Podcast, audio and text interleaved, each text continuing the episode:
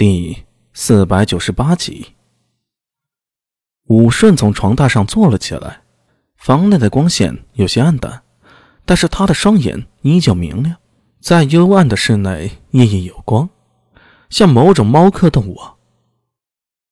你先前是不是装晕的？苏大为看似不经意的说道：“在东瀛会馆前有你不想见的人。”还是有何危险，要装晕倒摆脱掉？你在害怕什么呢？每说一句，苏大为便向前一步，直到几乎快要挨到床沿了。他的语气加重了。河南敏之现在在哪儿？看似漫不经心，实在是步步为营，不断加重对武春的压力。敏之。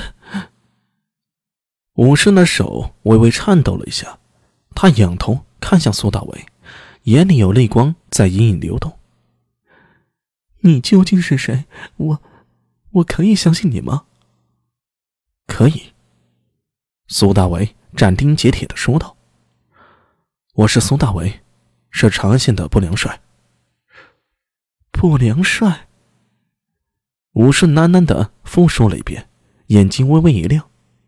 明知他刚要说出口，不知想起了什么，他的眼里目光一暗，摇头道：“你一个小小的不良帅，怕是无能为力。”苏大为有些郁闷了：“什么叫一个小小的不良帅呀？若不是有不良人，那么多千头万绪的案子，基层那么多纷乱的事端，还有对域外的间谍、对外渗透，谁去做呀？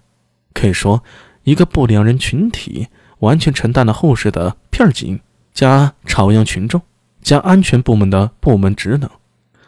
现在武顺居然说不良帅太小，对河南敏之的事儿无能为力。苏大为笑起来了。你，武顺有些吃惊的看着他，眼中闪动着狐疑的光芒。这个自称不良帅的年轻人，莫非脑子有问题？突然发出这样的笑声。哈哈哈，吴善，我知道你是武士霍之女，嫁与霍南月时，是有一子一女。也许在你的眼里啊，一个小小的不良人算不得什么。可是你要知道，在大唐，想查任何事儿都离不开不良人，上至陛下，中至刑部、大理寺、长安县，最后做事的都是我们这些人。停了一停，苏大伟缓缓的说道。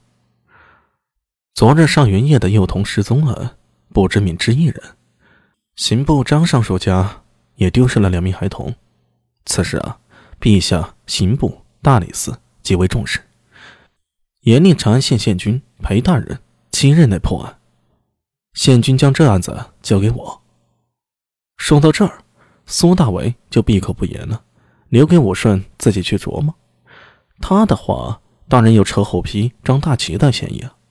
但是现在想要武圣心甘情愿的将事情和盘托出，用一点话术是很有必要的。房间内再次沉默下来，只有武顺略微急促的呼吸声在回响。至于苏大为，自从开林修炼金吞术和金息术以来，他的呼吸便悠长缓慢，似有似无，不是武道高手或者艺人，根本听不出他的气息。虽然武顺没有出声。但是苏大伟知道他的新房已经动摇了。